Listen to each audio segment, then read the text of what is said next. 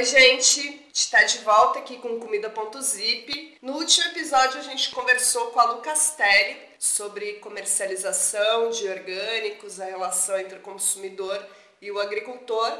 E hoje a gente quer trazer uma outra perspectiva para essa história da produção de alimentos na cidade, que é a permacultura urbana. E para isso, eu tô aqui com a Miriam Nis. Oiê! E aí ela vai contar um pouquinho sobre a experiência da Veracidade. A Veracidade é uma associação é, localizada na cidade de São Carlos, onde eu moro, é, que tem um viés ambiental. Então ela trabalha com projetos em todo o Brasil e na sua sede, que é também o, o local onde eu moro, funcionam também várias tecnologias voltadas para a permacultura. Então a gente tem captação de água de chuva, sistema de compostagem, a gente tem também geração de energia por painel fotovoltaico, tem aquecimento de água também com energia solar. Então, são várias as tecnologias inseridas dentro da, da sede dessa associação. E, além disso, a gente também tem o nosso espaço de cultivo. E é sobre isso que a gente queria falar um pouco hoje, das delícias e das dificuldades de ter o espaço de cultivo dentro de casa. É fácil, Miriam? Olha, não é fácil. não é fácil, assim. Eu, eu não sou do ramo, eu sou engenheiro ambiental, mas eu nunca cultivei meu próprio alimento. Nunca tive esse espaço, sempre mudei muito de cidade por causa da minha graduação, pós-graduação. Então, foi a primeira vez que eu tive a oportunidade de tentar cultivar meu próprio alimento. E já existia então o espaço com essa horta, é, só que ela estava um pouco parada e até que eu tive a iniciativa, uma vez que eu fui no mercado, o alface estava 4,50. Lembrando que ele está nesse valor. Né? Pois é, pois é. E aí eu, nossa, sofri demais, falei, não vou comprar, eu tenho espaço e eu vou plantar. Foi aí a minha primeira iniciativa de cultivar, assim. E o mais difícil eu achei foi esse cuidado depois, né? Uhum. Porque é isso, se você tem tempo, você está dedicado àquilo, você vai todo dia, mas a partir do momento que eu comecei a ter que executar as minhas tarefas por causa do meu trabalho também, aí dificultou Sim. um pouco. Então, assim. Mas é uma delícia. delícia. Porque aí eu fui, paguei acho que 20 centavos no, na mudinha de alface e comi alface por 20 centavos. Fora, é claro, o gasto com com água ali, apesar que a gente estava com água de chuva. As pessoas têm uma noção de que o trabalho do agricultor ou da agricultura é pesado, mas ainda assim é pouco valorizado, né? Sim. Tipo, quando tu compra um alface por 4,50, é, provavelmente esse agricultor ele não recebeu nem 4 reais. Claro. Normalmente o agricultor fica com a menor parte. Sim. Né? Então acho que é legal a gente ter essa, essa relação do cultivo, entender como na prática ele acontece, Sim. porque está distante de ser algo trivial, né? Claro. Sim, é, é, é interessante pensar nesse ponto, assim, porque há pouco tempo atrás também eu descobri um mercado que tem o dia de feira, sexta-feira, que eles vendem os verdes, né? Então alface, rúcula, a 90 centavos. E quando eu vi que era 90 centavos, meu primeiro pensamento foi: Meu Deus, quem que tá cultivando isso? Como?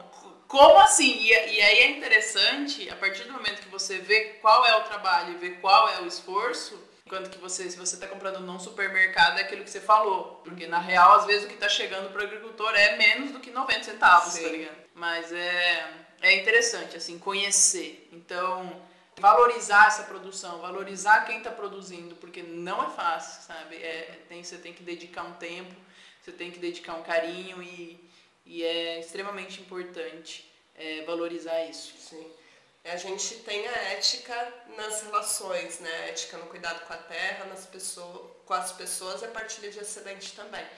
E aí é interessante ver o espaço de vocês, que é um espaço de permacultura urbana, né? E a gente vê que dentro da cidade também é possível, porque vocês têm praticamente todas as tecnologias lá dentro é, funcionando é, e também outra coisa que eu fiquei pensando agora, enquanto você falava, é, é muito interessante porque a partir do momento que você cultiva o seu alimento, você também começa a pensar, putz, não tá chovendo, não tenho água para regar minha horta, pô, vou ter que usar água da rua, sabe? Uhum. Vou ter que, enfim, o custo é maior, né? E, enfim, eu acho interessante, assim, cara, se apropriar disso, assim, é, de como é isso, de cultivar aquilo que você vai comer. É, aqui agora não sou mais vizinha da Miriam, né?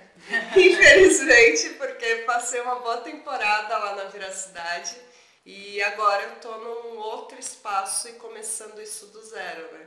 Então, ativando o espaço da Casa Matricaria, um espaço de permacultura urbana, onde não tem todas essas tecnologias e começando com todas elas do zero, né? né?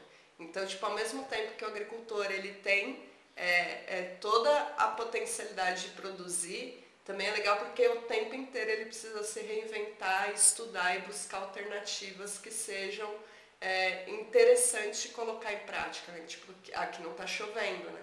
É, como que a gente começa uma produção sem chuva, né? Então, por exemplo, aqui na Casa Matricaria, a primeira coisa que a gente fez foi colocar cal, né? Não por causa da chuva, mas a gente colocou cal é, em volta do muro, porque aqui tem incidência de caramujo, né? Apesar de não ter visto, porque não é uma época de chuva, mas a gente já tem informação que tem, né? Então a gente colocou cal, aí agora chegaram as galinhas, estão soltas fazendo esse, esse tratoramento de solo, né? Fazendo essa adubação para depois começar o plantio. Conhecimento do espaço, um estudo sobre isso, né? Então é interessante esse processo também de aprendizado, que é onde eu tô nesse momento, porque você também vai tentando descobrir como que isso se encaixa na sua rotina, né? Também tenho outras atuações, mas o foco da minha atuação profissional é a produção de alimentos na cidade, né? E ainda assim eu também não acho fácil, se te consolo.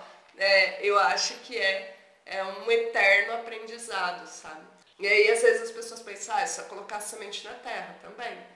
Mas envolve um planejamento e um estudo que também é, é importante é e é interessante de ser feito, né? Então, tipo, a permacultura, ela é uma alternativa real é, para a cidade, né? Uma alternativa para a gente pensar outros modos de viver na sociedade é, de uma forma que seja mais ética, uma forma que seja é, mais cuidadosa não só com a natureza, mas principalmente com a nossa saúde, né? Porque como a gente já falou aqui no Comida.zip, que a gente trouxe a Bel sobre o impacto do agrotóxico na nossa vida.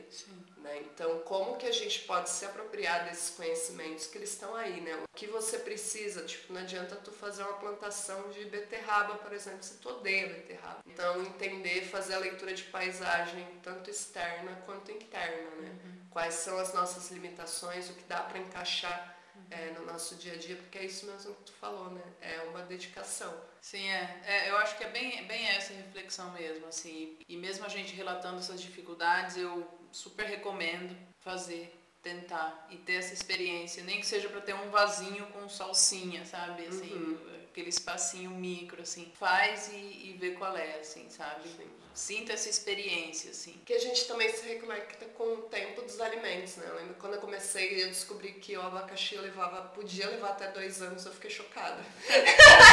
Valorização do abacaxi, cara. Tipo, um, e dá um abacaxi, né? Então, você entender como esses alimentos crescem é, é interessante até para essa relação com o agricultor mudar, né? Essa relação de comercialização que nem tudo aparece de forma mágica no mercado. Legal, gente, plantem. Plantem como que vocês plantaram. É mó bom. Então, gente, acho que é isso. Esse foi o Comida.zip de hoje, um espaço de papo orgânico e livre de veneno. É nóis, gente. Até a próxima.